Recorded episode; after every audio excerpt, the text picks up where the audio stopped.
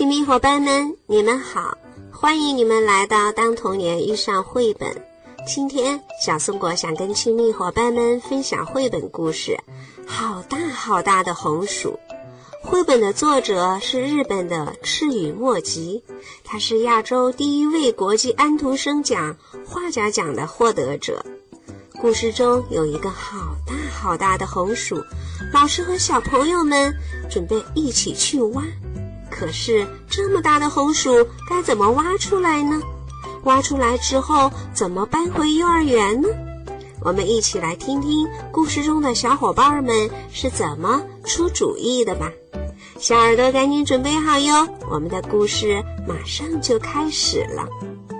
好大好大的红薯，作者日本的赤羽莫吉。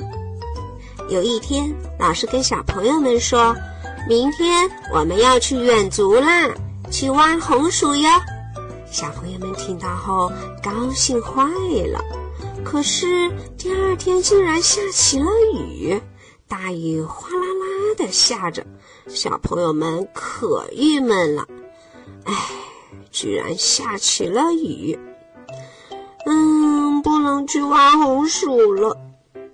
老师看到小朋友们郁闷的神情，于是安慰他们说：“小朋友们，你们知道吗？红薯如果今天不挖出来，继续留在地里的话，它会继续长啊长啊，每天都会长大一点。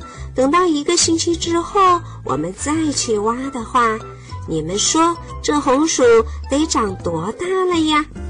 于是，小朋友们你言我语的开始比划起来，有的说这么大，有的说这么这么大。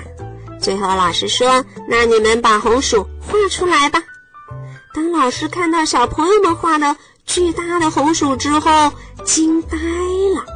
这么大的红薯要怎么挖出来呀？于是，有的小朋友说用铁锹。有的说用绳子，像拔河一样把红薯拔出来。于是所有的小朋友一起拉着绳子，嘿呦嘿呦嘿呦嘿呦，使劲拔，哈哈，巨大的红薯给拔出来啦！可是怎么运回幼儿园呢？这个问题可没有难倒小朋友们呢。他们想出各种的办法，放在巴士顶上。嗯，不行不行，会把巴士给压瘪的。用卡车。哎，还有更好的办法，用直升飞机呀！因为红薯太大了，需要两架直升飞机把红薯运回来幼儿园。呀，红薯身上到处都是泥，该怎么办呢？于是，小朋友们一起给红薯洗澡呀，洗刷刷，洗刷刷，洗刷刷，洗刷刷，哈哈！不一会儿功夫，红薯就洗干净了。洗干净的红薯又被小朋友们放到了游泳池里。于是，巨大的红薯就变成了红薯号游轮。小朋友们在轮船上玩开了，水手啊，船长啊。还有些水手很悠闲，竟然在船上打起了扑克牌。接着，红薯又变成了红薯恐龙，哇，可真恐怖啊！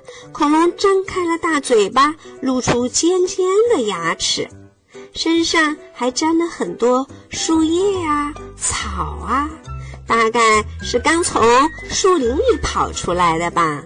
为了装扮这只大恐龙，小朋友们忙坏了。玩完了要做什么呢？当然是吃啊！吃红薯，用刀用锯子把红薯切成小块儿，有的做炸红薯，有的做拔丝红薯撒芝麻，真是太热闹了。小朋友们都有高超的厨艺，美味的红薯做好了。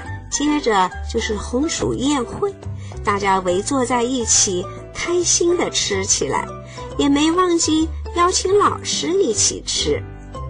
吃完了红薯，肚子都圆滚滚的，好饱啊！突然听到砰砰砰的声音，大家都放起了红薯屁。